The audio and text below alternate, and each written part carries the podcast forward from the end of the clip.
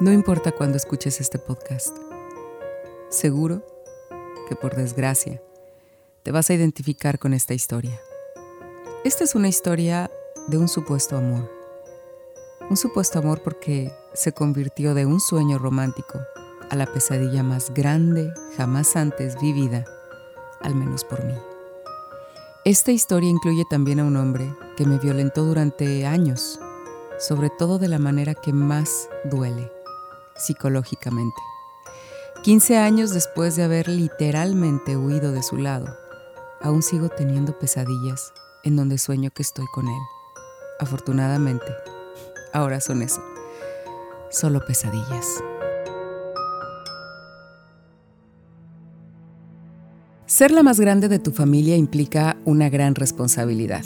¿Impuesta por quién o quién dijo eso? No lo sé. A lo mejor la misma sociedad o a lo mejor cuando ves la vulnerabilidad de tus hermanitos menores, se te activa el chip de responsabilidad y te haces la fuerte por y para ellos. Además está la otra parte, la de tratar de no causar problemas en tu casa, pues porque eres la mayor y, y no quieres hacer enojar a tus papás y te quieres ganar su cariño a base pues de mostrar tus buenas calificaciones y tus diplomas. Total, para ser desmadres, pues para eso están los más chicos, ¿no? Tú eres la mayor y debes dar el ejemplo. Bueno, al menos eso creía yo. Así que cuando decidí irme a la Ciudad de México a estudiar, en la universidad, una universidad prestigiosa, privada, becada obviamente, sentía que de alguna manera me liberaba de esa carga. Pero ¿saben qué? Fue todavía más difícil, porque en el fondo quería demostrar que todos los esfuerzos de mis padres hacia mis estudios, pues habían valido la pena. Así que cuando mis papás me dejaron en aquel departamento en la colonia San Pedro de los Pinos, en el entonces llamado Distrito Federal, pues me sentí extrañamente más responsable de hacer algo importante con mi vida. Estaba aterrada, la verdad. No sabía ni cómo tomar un camión en esa gran ciudad y bueno, el metro me parecía a mis 21 añitos un monstruo que no sabía si algún día iba a domar. Así que cuando comenzó mi odisea, eh, tomando el metro San Antonio y luego la micro, como le llaman, a Santa Fe en Tacubaya, todos los días a las 5 de la mañana, pues obviamente eh, empecé a sentir que era absolutamente responsable de mí. y obviamente yo era de esas eh, estudiantes becadas, ¿no? Estudiambres pobretonas que llegaba con el pelo empapado, corriendo, con la mirada perdida entre los edificios de esa universidad que me hacían sentir como, como si viviera en otro país. Y claro, yo entraba por la puerta de intendencia a la universidad y atravesaba todo el estacionamiento lleno de guardaespaldas. A los dos meses de haberme acabado mis tres mil pesos que llevaba, pobre ilusa, comencé a buscar trabajo pues con más desesperación.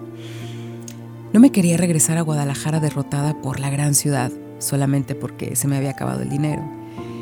Y en eso estaba, buscando trabajo en el periódico de lo que fuera, cuando un amigo me recomendó que llevara mi demo de locución a un estudio en donde otro amigo suyo trabajaba. Y eso hice, obviamente. Tomé el metro auditorio, tomé un taxi ecológico de esos bochos verdes, ¿se acuerdan?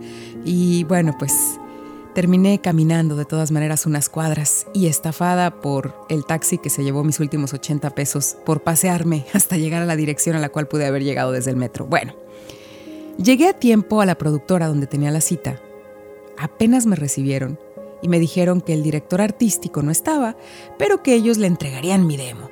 Así que con mucha esperanza dejé mi último CD en ese edificio minimalista ahí en Polanco y me fui caminando al metro.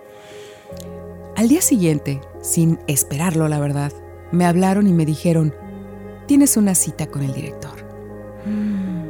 Esta vez en una importante empresa de radio en Avenida Campos Elíseos, en Polanco.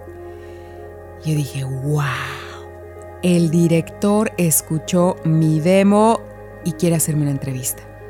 Le dije a mi compañera de departamento, a mi roommate, que era el día más feliz de mi vida, que no lo podía creer y todavía no me daban la chamba y yo ya me sentía en las nubes. Así que recuerdo que pasé toda la noche pensando en qué le iba a decir, presentaba las canciones en mi cabeza, escogí la ropa obviamente antes de dormir. Ay, lo tengo tan claro como si hubiera sido ayer. Llegué, puntual. Su asistente me pasó de inmediato. Y tómala, cuando lo vi, un hombre de 1,85 de altura, ojos verdes, barba, traje, zapatos de piel fina, ya saben, todo de marca.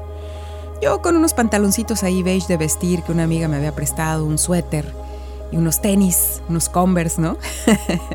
y obviamente un chingo de nervios. Yo estaba sudando y decía, ay, no me debí de haber puesto este suéter, hermano. Y ahí empezó la entrevista, la entrevista más larga de mi vida. Me preguntó cuál fue el último libro que leíste, el último disco que compraste, el último artículo de música que revisaste.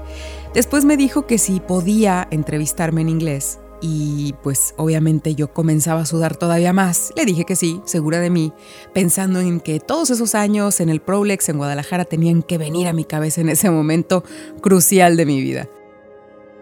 Y así fue. Empapada en sudor seguí la entrevista, después me llevó a la cabina en donde había terminado su noticiero Carmen Aristegui. ¡Wow! ¿Se imaginan qué cabina? Tenía cámaras de televisión, eh, era, era de piel, con alfombras finas y bueno. Tenía tres micrófonos como con unas manos eléctricas y me dijo, bueno, siéntate y ahora preséntame tres canciones. Solamente con el intro de la canción y cuéntame una historia. Obviamente ya para ese punto los tenis me nadaban de sudor, sentía que me escurría por la espalda y bueno, cuando llegué a la tercera canción y me dijo, ven, está del lado del operador, ven aquí. Recuerdo que miré fijamente todo el estudio, las cámaras, el micrófono, las computadoras que estaban metidas en un cristal. Y dije, bueno, fue una buena experiencia. Y entonces me dijo, entras mañana a las 11 de la noche. Estás a prueba durante un mes. ¿Yo? La, la, provinciana, la que ya no trae ni un peso en la bolsa, yo, yo, yo, la mujer sin palancas, la, la muchachita esta de Guadalajara, en la Ciudad de México, en la misma cabina en donde transmitía su noticiero, mi ídola, o sea, regresé no en metro, ni en camión, ni en un taxi ecológico, regresé en las nubes, flotando de emoción a mi departamento. Antes le hablé a mi mamá de un teléfono público para decirle, mamá, ya tengo trabajo en la radio. Y obviamente ahí también comenzaba la historia de amor. Al mes de esa prueba, me pasaron al turno de la mañana, cuatro horas al aire. Y luego comenzaron las transmisiones especiales. Recuerdo en particular una transmisión que hicimos de Lenny Kravitz en el Estadio Azteca. ¡Wow! Un monstruo de producción, y el director de la estación me propuso darme un ride a mi casa. La verdad, ay, lo dudé, pero al final mm, le dije que no, porque no quería que se prestara malas interpretaciones con los otros locutores. Hasta que un día en la oficina me llamó y me dijo, Carla, quiero que seas mi novia. Así, ¡pum! Como si te pidieran, no sé, un artículo de una revista, un programa especial. lo dijo de frente, él sentado en esa oficina impresionante. Mm, sí, quiero que, tengamos una relación, que empecemos a salir. Y la verdad es que otra vez me dejó helada, ¿saben? Y, y me lo dijo de manera tan directa y tan tajante que por un lado sentí miedo, pero también me emocionaba ver y saber que el director de dos estaciones en el país, socio de una productora tan importante, se fijara en mí. Y yo, una provinciana en sus tiernos veintes, queriendo probar a sus papás y a sus hermanos y al mundo que todos sus esfuerzos por ir a una mejor escuela y haber conseguido becas y moverse de la ciudad, todos esos esfuerzos, los recreos donde dejaba a sus otros novios de la prepa para estar en la radio de la, de, de la universidad o de la, en este caso de la prepa, todo eso por fin había valido la pena. Yo creo que él alcanzó a ver mi rostro un tanto desencajado, porque me dijo, es que no quiero que nadie hable de ti. Quiero pedirte esto de manera formal y respetuosa. Y quiero que, pues, te tomen en serio, ¿no? Que no se vaya a hacer un chisme en la oficina. Y quiero decirles a todos en la estación que eres oficialmente mi novia, ¿te parece? y yo ya saben, pues, pues, pues, sí, sí, sí, sí, sí, me parece. Entonces, ya saben, salí de ahí, no, no sabía cómo sentirme, por un lado, la, la, reina de la radio, la duquesa de la FM, la elegida por el gran hombre para ser respetada como mujer. Ay, Carlita, ay, Carlita, la hermana mayor creyendo que no valía lo suficiente y cayendo en las redes de un lobo 10 años mayor, con un hijo, una relación muy conflictiva en otro estado de la República. Pero bueno, para empezar me dijo, a ver, a ver, Carla, ya no puedes vivir en ese departamentucho ahí en San Pedro de los Pinos. Es un muladar. ¡Wow! En ese departamento que, que yo, pues, quería tanto, en ese departamento en donde, en donde yo había formado un, pues, un pequeño nidito con mi roommate, había hecho un, un nuevo hogar. Pero bueno, dije, en fin, tiene razón, además queda muy lejos de la radio, ¿no? Y ahora con mi sueldo pues puedo pagar un mejor lugar. Pero bueno, él me propuso irme a vivir con él. Sí, a los tres meses de conocer. Comencé a vivir con un hombre a mis 22 años en total y absoluto pecado, dirían las siervas de Jesús sacramentado. Así que obviamente no le dije a mis papás que había tomado esa decisión, sino hasta que lo conocieran en persona. Yo dije, bueno, vamos a hacerlo de manera formal también. Así que un día lo llevé a Guadalajara, se los presenté a mis papás y recuerdo que él se quedó a dormir en casa de un amigo, porque como sabrán, en mi familia, pues el novio no se podía quedar a dormir contigo, ¿no? Menos en tu casa. O sea, ¿qué pasó? ¿Estudiaste con las siervas de Jesús sacramentado? Entonces recuerdo que a la mañana siguiente, cuando fui por él a la casa de mi amigo que me hizo el favor de hospedarlo, pues ya me estaba esperando afuera de la casa con su pequeña maleta y una cara desencajada, enfurecido. Yo iba 15 minutos tarde. Entonces, antes de subir al coche, comenzó a patear las llantas. Se los juro que igual me quedé aterrada eh, agarré el volante, eh, no sabía qué pasaba, me quedé casi casi sin poder respirar. Y cuando por fin dije, a ver, ¿qué, qué, está pasando? Le bajé a, las, a los vidrios y le dije, ¿qué tienes? ¿Qué tienes? ¿Qué tengo, Carla? ¿Qué tengo, Carla? ¿Que me dejaste en casa de tu amigo? Ahí como un pendejo abandonado. ¿Te valió madre el tiempo? O sea, son 15 minutos, llegas tarde por mí me dejas ver aquí como un pendejo, como un estúpido en la calle. ¿Y yo qué creen que hice? Pues claro, me disculpé. Me disculpé hasta el cansancio. Perdóname, no fue mi intención. Mira, mi mamá me ofreció otro café y bueno, ya sabes, mis papás no me habían visto. Este entonces pues me entretuve, pero no vuelve a pasar. En el fondo me sentía confundida qué se había molestado tanto? ¿Por qué? ¿Por qué al grado de golpear el coche? ¿Por qué? Pero bueno, yo misma lo justifiqué diciendo, debe estar muy estresado porque conocer a los papás de tu novia pues siempre te da estrés y ahí, ahí pues este, uno no sabe muy bien cómo comportarse. Pero ¿saben qué?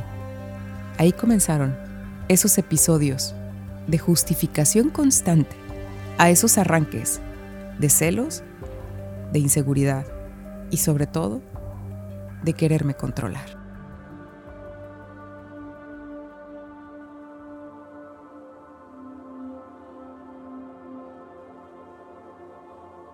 Después de ese incidente, mm, me dijo, ¿sabes qué? Yo creo que nos deberíamos de, ir a un departamento, pues ahí en Polanco, ¿verdad? ahí, ¿por qué no? En Presidente Mazarik y, y Temístocles, o Arquímedes, no recuerdo, Polanco. Y bueno, me dejó que yo lo decorara, muy moderno, minimalista, como a él le gustaban las cosas, ¿no? Luego un buen día me dijo, vamos a pasar el año nuevo en Nueva York. Y yo, wow, ¿en serio? Obviamente yo no tenía dinero, pero... Pero bueno, él me estaba invitando porque... Porque claro, quería que se olvidara el incidente de, de la golpiza de las llantas, ¿no? y allá se portaba bien conmigo.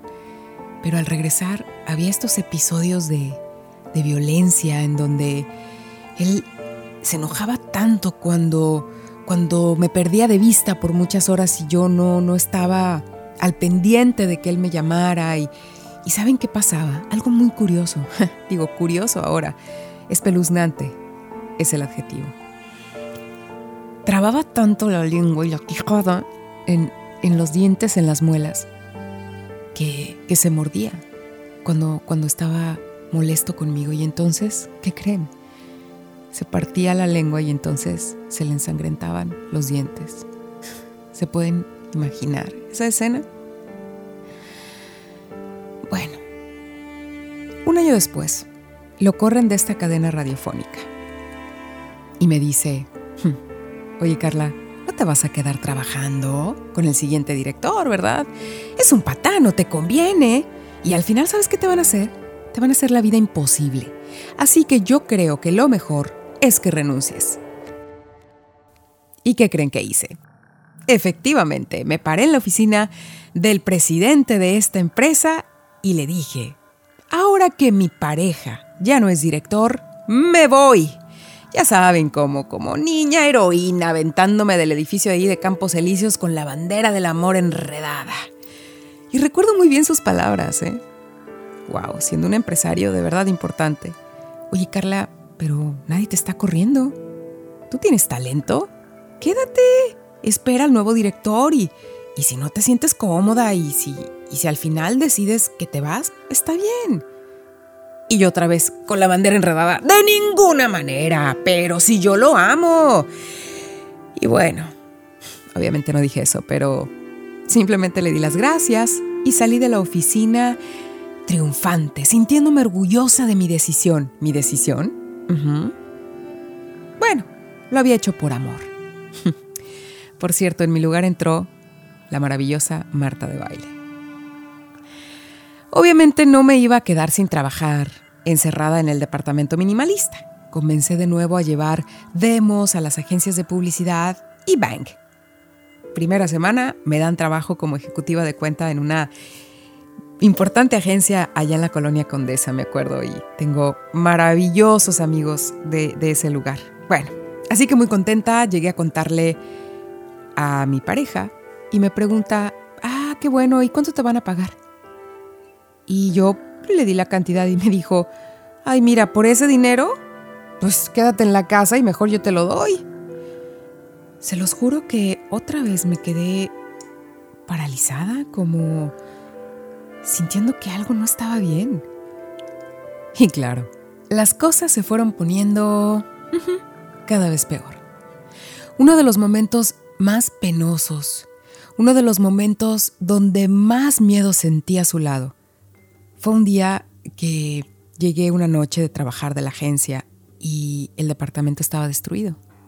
Destruido es destruido las puertas de los cuartos con boquetes, los muebles volteados, los platos rotos, los cables de los teléfonos arrancados. ¿Y qué creen? Él estaba sentado con el gato, acariciándolo, esperándome.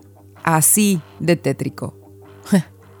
y en cuanto me vio entrar, me dijo muy calmado, ¿dónde estabas? Yo obviamente brinqué y le dije, ¿qué pasó? ¿Se metieron a robar? Este, ¿te hicieron algo? ¿Qué pasó? O sea, no, no, no, no, no, Carla. Tranquila. No, no, no, no se metieron a robar. Esto es lo que pasa cuando no contestas el teléfono. Esto es lo que me haces hacer.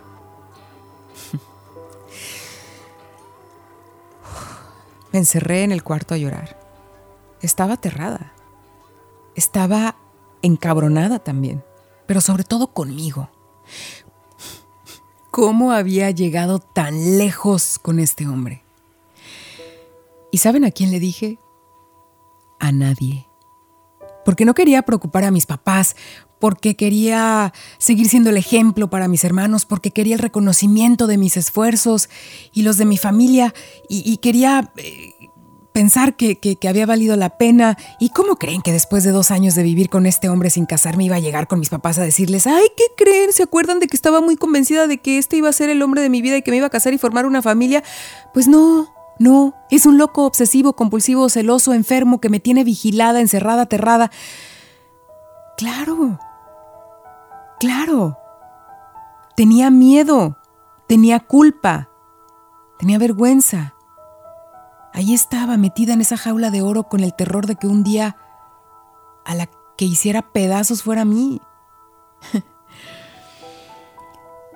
Al día siguiente se disculpó, como siempre, me dijo que me amaba, que, es que era demasiado, el estrés que él sentía, la angustia de que algo me fuera a pasar, que vivíamos en la ciudad más peligrosa del mundo y que el solo hecho de pensar en que me hubieran secuestrado y es que ahí en México las meten en las cajuelas y las destrozan, y, pero antes las violan y luego las queman y, ay Dios, él estaba enloquecido de que, de que yo hubiera sido víctima del secuestro de alguien y entonces imagínate, o sea, Carla, tienes que estar más al pendiente del celular, es que no entiendes, se te olvida. Que, tienes a alguien esperando por ti y, no puedes estar sin comunicación, o sea, pones en riesgo tu vida. qué inteligente, ¿verdad? No, qué perverso. Pero imagínense, pero si trabajaba para las campañas del presidente de la República. sí, ya se imaginarán sus discursos de aplausos y mi miedo. Al poco tiempo comenzó una radio por internet. Me convenció de que nuestro siguiente paso tenía que ser juntos haciendo una radio, obviamente. Un proyecto enorme, le metió mucha lana, con cabinas increíbles en su productora. Me puso de programadora, directora, ya saben. Yo estaba muy emocionada, iba a estar al aire otra vez, me sentí obviamente agradecida y comprometida con él. Y ahí me convenció que debía dejar la agencia de publicidad y dedicarme 100% al nuevo proyecto, a la nueva radio por internet. Así que claro, renuncié. Sin embargo, bueno, las cosas en la intimidad pues no iban bien. Yo cada vez confiaba menos en él. Y un día descubrí fotos de una mujer desnuda en su computadora. No porque estuviera revisando, era imposible. Más bien él me pidió algo, me dio su laptop y cuando abrí un JPG o algo así, se empezaron a abrir otras fotografías que tenía ahí en la bandeja. El chiste es que cuando las vi, lejos de sentir coraje o, o de que, híjole, me están poniendo el cuerno, qué horror, no, dije, este es el momento de salir de aquí. E, es el momento, esto es una señal. Así que obvio lo confronté, le dije, ¿qué es esto? Yo creo que tenemos que terminar, este es el momento, me está siendo infiel, yo jamás te haría esto. Y me dijo, a ver Carla, es una fan de la radio que me está acosando yo se las iba a presentar al abogado. O sea, yo iba a pedir ayuda porque, porque ¿sabes qué? O sea, esta chava me amenaza de que se va a suicidar si yo no... O sea, una sarta de mentiras. Y bueno, yo dije, no, no, no, no me importa. Yo tomé mis maletas, me fui a casa de una amiga Toluca y fueron quizá un par de meses de respiro en lo que yo resolvía qué hacer, eh, cómo, cómo, cómo vivir, en dónde rentar, o qué, pero el problema es que yo seguía trabajando para él. No podía renunciar, no, no tenía dinero para, para todo lo que implicaba vivir sola y, y me daba pena vivir con esta amiga que además tenía su familia, vivía en una casita y bueno, ahora pues obviamente había más responsabilidad, la radio en internet se había llevado también a la FM, así que un día me pide que hablemos, ya saben, con toda esta bipolaridad que lo caracterizaba y en esa charla me dice, Carla, el problema es que estás, estás chava, eres inmadura. Y pues a tus 25 años yo creo que ya es momento de que tomemos la vida en serio, ¿no? Así que no te quieres casar, ya te lo pedí, no quieres, no quieres tener hijos. Entonces deberíamos de comprar una casa para tener algo en serio, algo en común. Por favor, ¿qué creen que hice? Díganlo, por favor. claro que le dije que sí. Claro, claro que le metí todo mi dinero y mis ahorros, hasta le pedí prestado a mi mamá. Porque obviamente, pues yo le quería hacer notar a, mi familia que esta relación ya iba en serio y que, y que bueno, pues íbamos a, comprar una casa, eso significa un buen compromiso, ¿no? Un gran compromiso. Me, me acuerdo que mi mamá me dijo, Carla, cásate.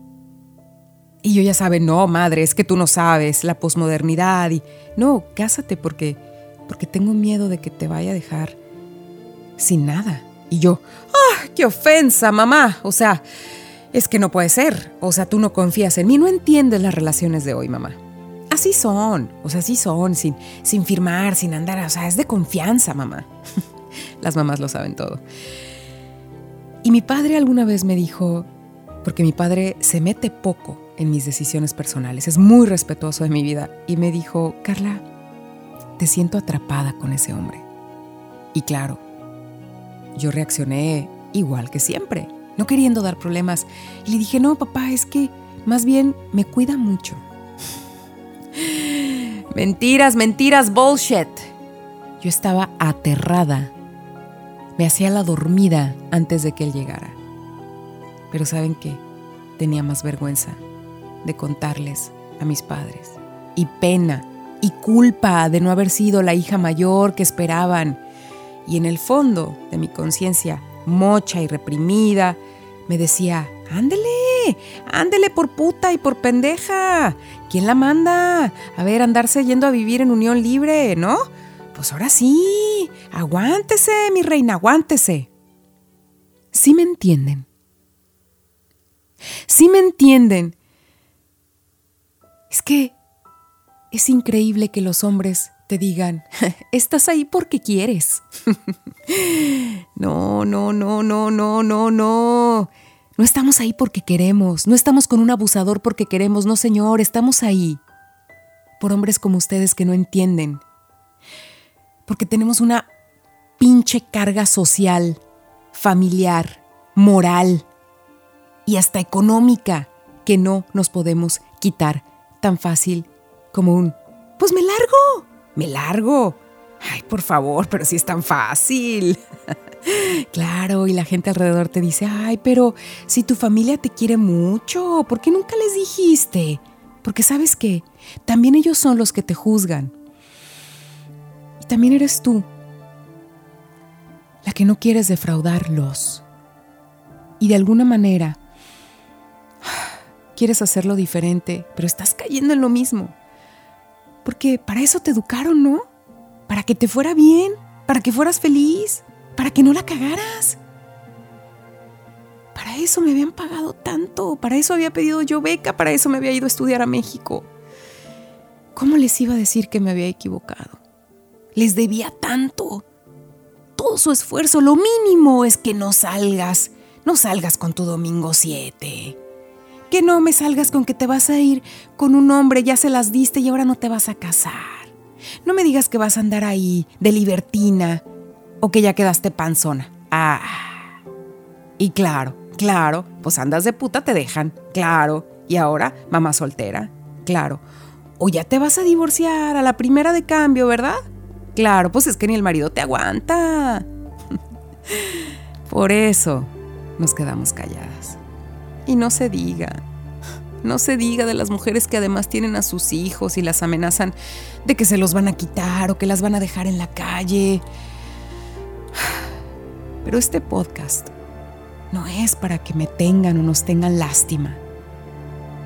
Porque mi historia, hoy, más de una década después, ya no sé ni cuántos años, es una historia de amor. Sí, una historia de amor conmigo. Una historia de amor conmigo misma. Hoy me amo tanto que no voy a permitir nunca más que nadie, sobre todo un alguien que dice quererme, se atreva a insultarme, a sobajarme, a someterme, a hacerme sentir avergonzada por lo que soy, que me diga qué decisiones tomar en mi vida que me juzgue por vivir en un departamento pinchurriento por lo que gano, que me limite de lo que soy cuando está conmigo, o que me culpe por sus patologías psicológicas, no más por no contestar el teléfono.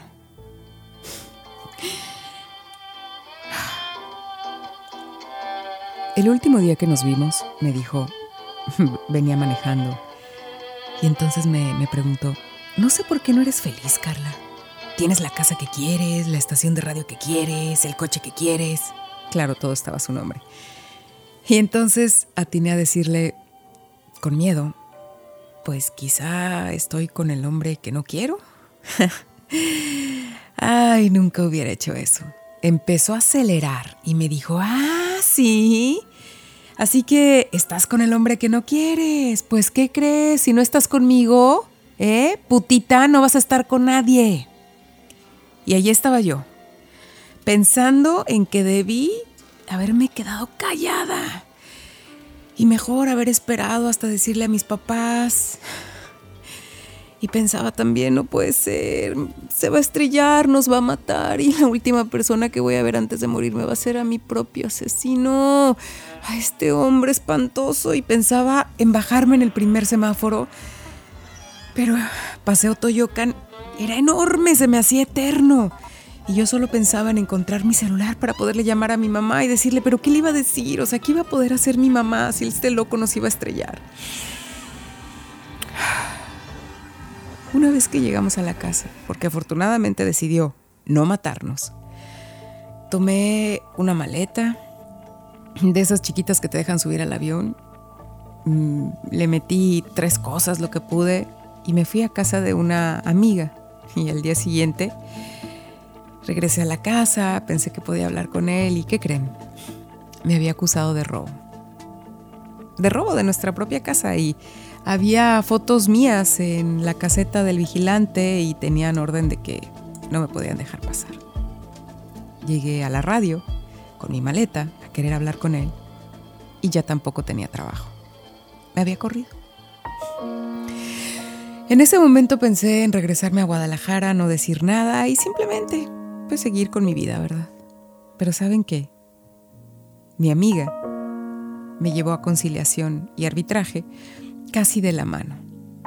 Y en ese momento, cuando vi entrar a tantas mujeres de guaraches, con rebozo, empoderadas, hartas también, con sus hijos amarrados, dije, no, no, no, Carlita. Este es el momento. Este es el momento de soltar, este es el momento de dejar tus miedos, este es el momento de salvarte, de salvarte de tus falsas ideas, de tus propios juicios, de pensar que no eres una mujer completa, si no estás con un hombre a tu lado, que te valide, que te quiera, que te mantenga, que te, que te haga suficiente, ¿no?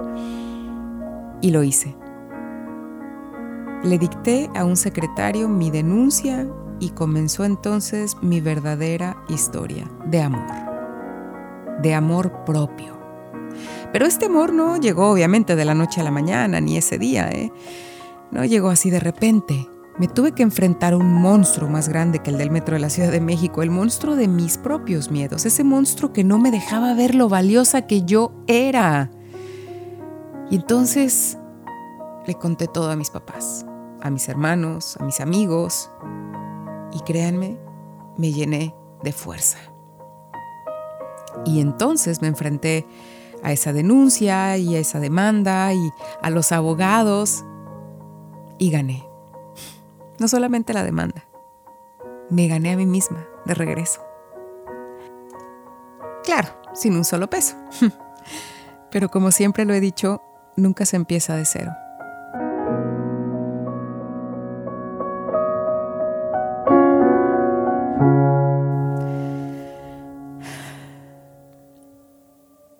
Volví a Guadalajara con trabajo en la radio, con gente que creyó en mí. Tomé terapia muchos años y todavía cuando me acuesto con alguna preocupación, alguna angustia, ¿qué creen que pasa? Sueño que estoy en ese departamento encerrada en ese cuarto muerta de miedo. Y entonces regreso a mi pregunta, a estos hombres que nos dicen, ¿y por qué no denuncian? ¿Y por qué se quedan? ¿Y por qué no hablan? Ay, qué pinches huevos. Yo les preguntaría, ¿cuántas veces han sentido ese miedo que te van a matar en tu casa? ¿Cuántas veces han estado llorando en un cuarto o en una carretera pensando que los van a estrellar, nomás porque pueden? Sí, sus propias parejas, ¿cuándo? Hay mujeres que diario, ¿eh? Porque así fue mi caso durante los últimos años. Y a veces agradezco porque a mí no me golpeaba hasta dejarme inconsciente o porque afortunadamente no tuvimos hijos, pero a veces se los juro que pensaba, ¿por qué no me pega? Y así al menos puedo llegar al Ministerio Público con una evidencia y me van a creer, porque eso pasa en México y a veces ni así te creen. Con la pinche cara desfigurada y no te creen.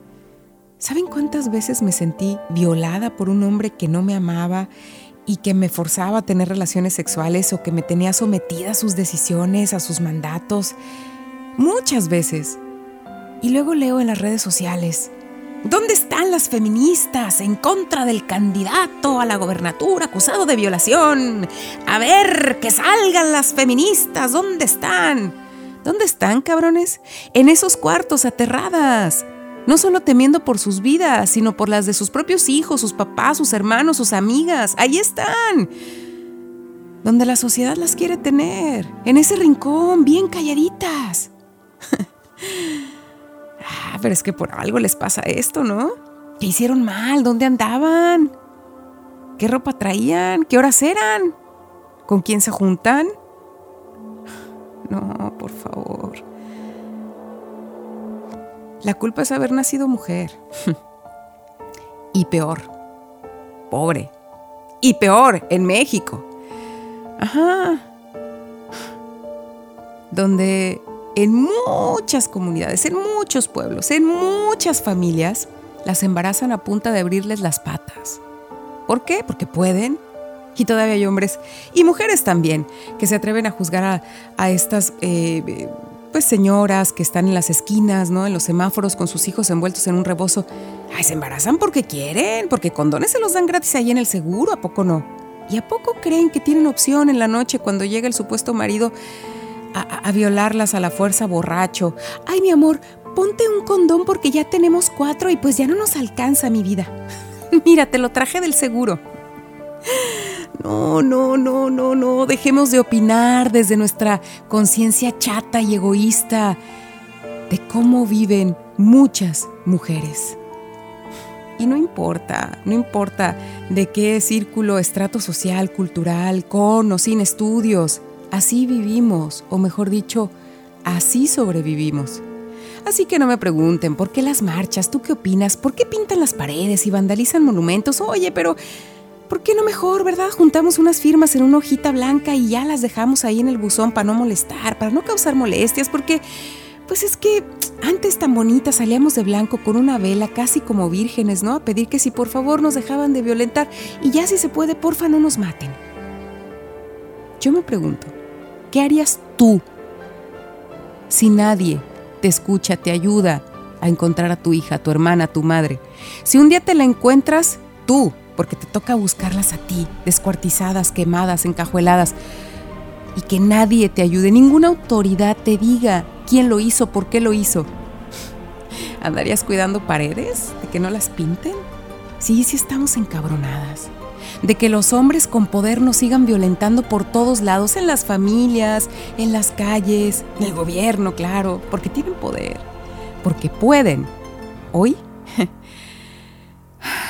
Hoy agradezco, me agradezco y le agradezco a la gente que ha estado conmigo y a este micrófono que me ayuda en esta catarsis de que ya no estoy en esa situación de amenaza. Pero este miedo sigue en mí, inconsciente, porque nací mujer y nací en México. Así que esta es mi marcha, esta es mi lucha contarles mi historia y dejarla grabada para que no se me olvide y para que alguna de ustedes, si la escucha, sepa que no está sola. Aquí les dejo lo más valioso que tengo como mujer, mi corazón, que si bien un día fue pisoteado y violentado, hoy es más valiente que nunca. Y si te abusan, también rompe todo también el silencio. Que tiemble el Estado, los cielos, las calles, que tiemblen los jueces y los judiciales. Hoy a las mujeres nos quitan la calma, nos sembraron miedo, nos crecieron alas. A cada minuto de cada semana nos roban amigas, nos matan hermanas, destrozan sus cuerpos, los desaparecen. No olvides sus nombres, por favor. Señor presidente. Por todas las compas marchando en reforma, por todas las morras peleando en Sonora,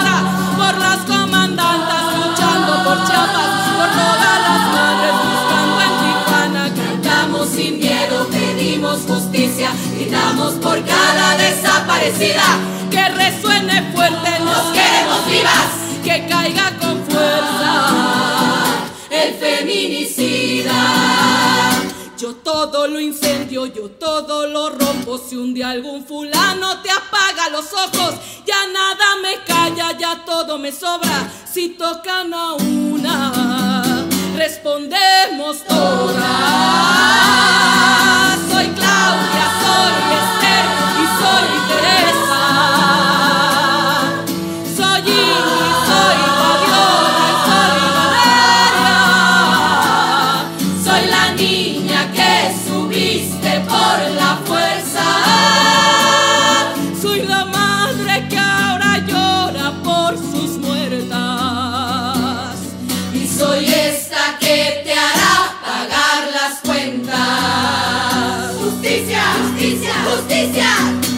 todas las compas marchando en reforma, por todas las morras peleando en Sonora, por las comandantas luchando por Chiapas, por todas las madres buscando en Tijuana. Cantamos sin miedo, pedimos justicia, gritamos por cada desaparecida.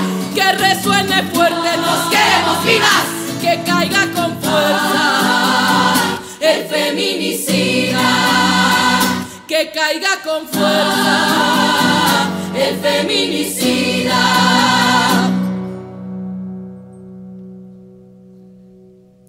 Y retiemble en sus centros la tierra